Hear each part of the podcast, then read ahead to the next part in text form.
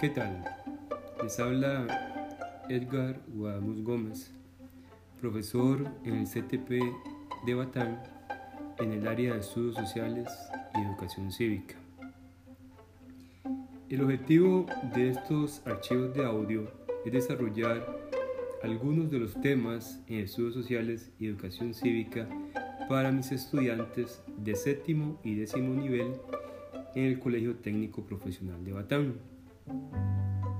En este primer audio vamos a iniciar con educación cívica para décimo.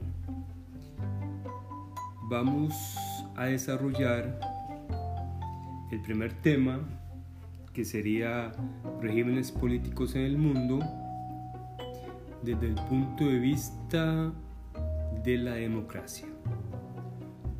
Para iniciar el tema vamos a definir tres conceptos básicos. El primero sería régimen político.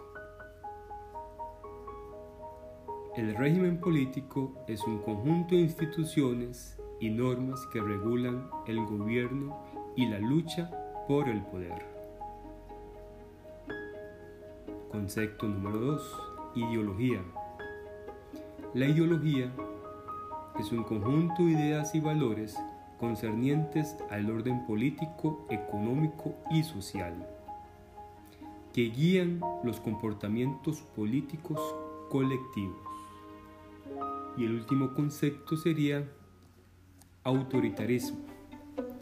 El autoritarismo es una forma antidemocrática de organizar el ejercicio del poder político, basada en su concentración en una sola persona o en un solo órgano. Habiendo definido esos tres conceptos básicos, vamos a iniciar con el subtema número uno, que sería democracia.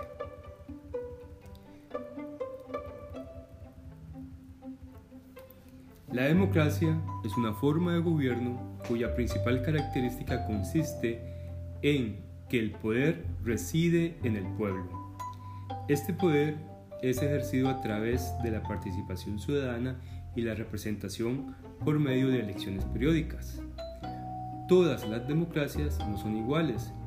Por el contrario, las democracias varían para cada gobierno, pues son el resultado de las circunstancias e historia por las que atraviesa un determinado Estado. La democracia tiene su origen una forma administrativa del gobierno llevada a cabo en la antigua Grecia durante el siglo V a.C. Aunque las características de esta primera democracia eran completamente diferentes a las actuales, sirvió de inspiración muchos años después cuando durante el siglo de la Ilustración, en el siglo XVIII, la filosofía, la economía, la política y en general la sociedad se plantean los principios de libertad, igualdad, soberanía, derechos y otros.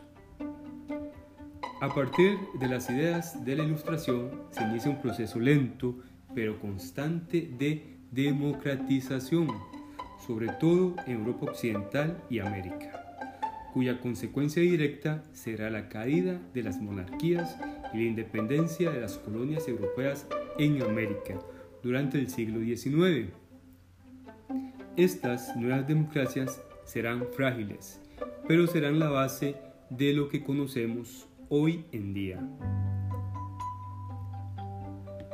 Para ser consideradas democracias, los gobiernos deben cumplir al menos las siguientes características. Número 1. Elecciones periódicas para elegir al poder ejecutivo o legislativo. Es pluripartidista, es decir, existen al menos dos partidos políticos que disputan el poder e igualdad de condiciones. El partido político ganador ejercerá el gobierno hasta las siguientes elecciones. 4. El partido ganador no puede alterar en su beneficio el periodo de gobierno que está ejerciendo. Y 5. Derecho al sufragio para sus ciudadanos en condición secreta, universal, igualitaria y libre. Esas serían las principales características que encontramos en un país democrático. Recordemos que Costa Rica es un país democrático. Y también recordemos que la democracia existe en todo el mundo, pero que la praxis es diferente de acuerdo a la región donde esté el país. Muchas gracias.